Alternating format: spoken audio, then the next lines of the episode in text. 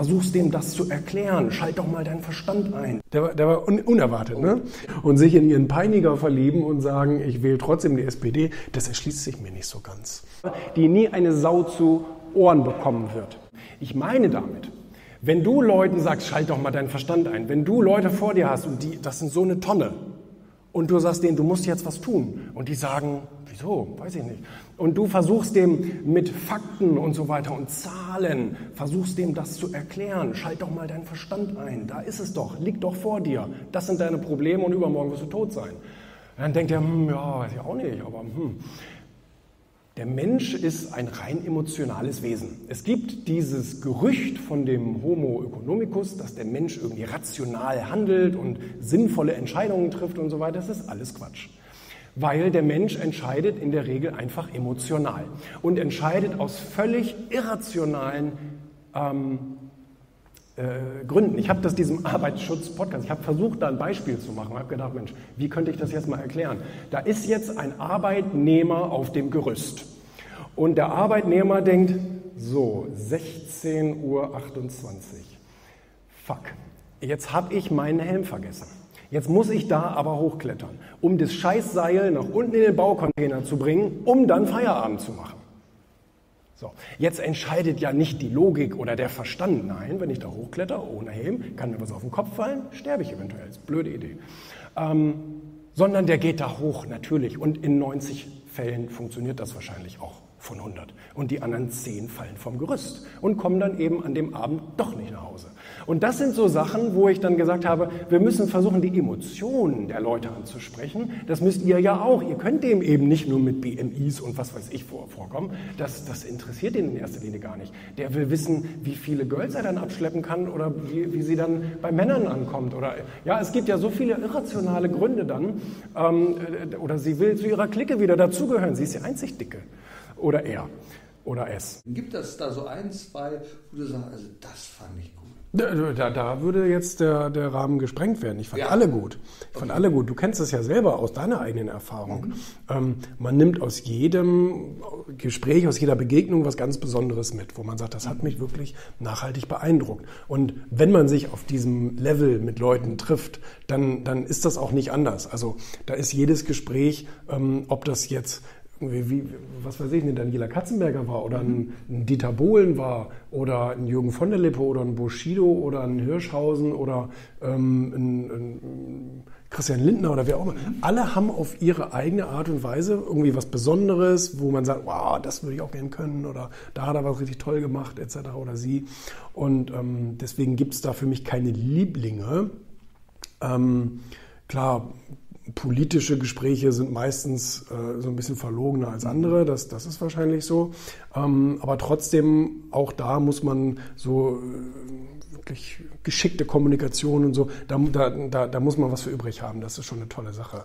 Und ähm, klar, was ich natürlich besonders fand, sind so, sind so Lichtgestalten, mhm. so wie Reinhold Messner. Ja. So, wo ich denke, Mensch, mein Gott, sie waren auf allen, auf allen äh, Riesenbergen und ohne Sauerstoff und all solche Dinge alles gemacht, was ein Mensch eigentlich nie machen sollte. Ähm, und ähm, mich faszinierte aber dieses, was er sagte, dieses Konzept von diesem intensiven Leben. Also, dass man nicht einfach nur so vor sich hin atmet, sondern dass man auch tatsächlich etwas erlebt und sich selbst herausfordert und seine Angst spürt und all solche Dinge. Und, ähm, und er sagte einen Satz, und den vergesse ich tatsächlich so schnell nicht. Und er sagte, wenn Sie am Ende Ihres Lebens auf ein gelungenes Leben zurückblicken, dann ist das eigentlich zu spät. Der war, der war un unerwartet, ne? Der war wirklich unerwartet. Sondern, sondern er sagt, sie müssen das eben jeden Abend, wenn sie ins Bett gehen, wenn der Tag vorbei ist, dann müssen sie dieses Gefühl haben, dass sie da alles rausgezogen haben, was, was so geht. Weil, und das ist das andere Thema von ihm, sie müssen sich mit ihrer Sterblichkeit beschäftigen. Mal ganz abgesehen davon, dass es nicht fair ist. So, ne? Aber es, man kann es trotzdem überleben. Aber als Arbeitnehmer, der ja dann vielleicht sowieso schon ein eher niedriges Einkommen hat, Bruttoeinkommen, und dann auch noch mehr als die Hälfte davon abgeben soll, ähm, das ist ja eigentlich sehr, sehr unfair. Und dass diese Leute dann so eine Art Stockholm-Syndrom entwickeln und sich in ihren Peiniger verlieben und sagen, ich wähle trotzdem die SPD, das erschließt sich mir nicht so ganz. Ähm, Und ähm, die wären, diese Leute wären ja sehr, sehr viel besser beraten, wenn sie zum Beispiel die FDP wählen würden. Ja, die wollen den Leuten am wenigsten wegnehmen und, ähm, und am meisten erleichtern. Und ich halte auch das Programm für sehr, sehr intelligent. Ähm, ja, das hat man auch in anderen Ländern gesehen, wo man den Leuten wieder mehr Geld zur Verfügung gestellt hat. Was machen die denn damit? Die machen zwei Dinge. Entweder sie tun es in ihre private Altersvorsorge, was ein heiliger Segen wäre, wirklich, weil die Sozialsysteme sind komplett am Arsch. Oder B, sie geben es aus. Und das wäre noch besser. Also wenn die Leute ihr Geld wieder ausgeben ähm, für Konsum, äh, dann ist das nicht nur ein, ein, ein, ein Wirtschaftsfaktor, sondern es bringt ja auch wieder Steuern. Und je nachdem, wofür der das ausgibt, bezahlt er mindestens mal die Mehrwertsteuer, maximal sogar Luxussteuern, zum Beispiel ne, diese ganzen äh, Tabaksteuern oder Schaumweinsteuern oder Glücksspiel oder was weiß ich denn was. Ja? Also dann, dann gibt es ja noch mehr Geld. So, und ähm, da frage ich mich dann, was macht denn mehr Sinn, dem armen, dem armen Arbeitnehmer jetzt nochmal drei oder vier Prozent wegzunehmen oder ihm das Geld zu geben und er gibt 25 Prozent an Steuern davon wieder zurück, indem er konsumiert. Also das ist ja, das ist ja nur die Logik. Und ähm, wie gesagt, also ich frage mich das, warum wählt dann so jemand trotzdem sozusagen sein eigenes Übel? Das ist die eine Frage. Und ähm, ja, die, die, die, die, ähm, die Sache ist sowieso, ich meine, hat man vielleicht auch so ein bisschen so ein Ressentiment gegen Unternehmen oder gegen Unternehmer? Das kommt mir auch, auch ab und zu so vor, wenn man sagt, ja, die FDP, das ist so die Unternehmerpartei. Die, die, die sind ja nur die Freunde der Unternehmer und so. Glaube ich A nicht, ähm, auch wenn sicherlich an manchen Stellen tatsächlich zusammenpasst. Also das, das kann man ja nicht bestreiten. Ähm, oder das ist ja gut. Das ist ja gut. Ähm, man tut immer so, als wäre das Unternehmen oder die Unternehmen der Feind. Und äh, genau das Gegenteil ist der Fall. Disziplin, im Duden würde man natürlich sagen Selbstdisziplin, haben wir im Buch auch genannt, also Überschrift ist äh, Selbstdisziplin, uns selbst unter Kontrolle zu haben.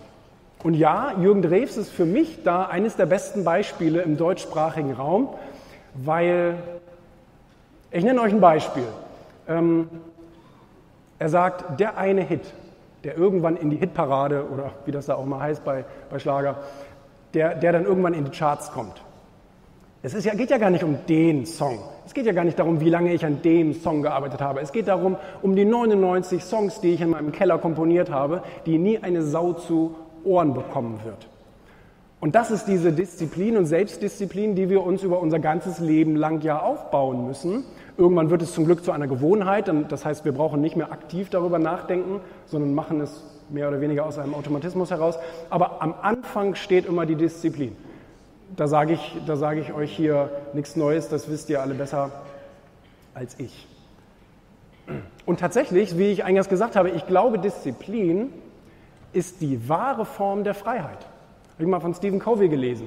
Weil Wer ist selbstbestimmter? Derjenige, der eben sich selber im Griff hat und selber das Programm vorgibt? Oder derjenige, der sich wie ein Blatt im Wind sozusagen immer nach den Umständen hin und her wehen lässt? Ich glaube, es ist der, der die Disziplin hat, sich selbst zu kontrollieren und sich selbst im Griff zu haben. Auch dann, wenn es natürlich mal schwierig wird, wenn man mal müde ist oder wenn man mal keine Lust hat.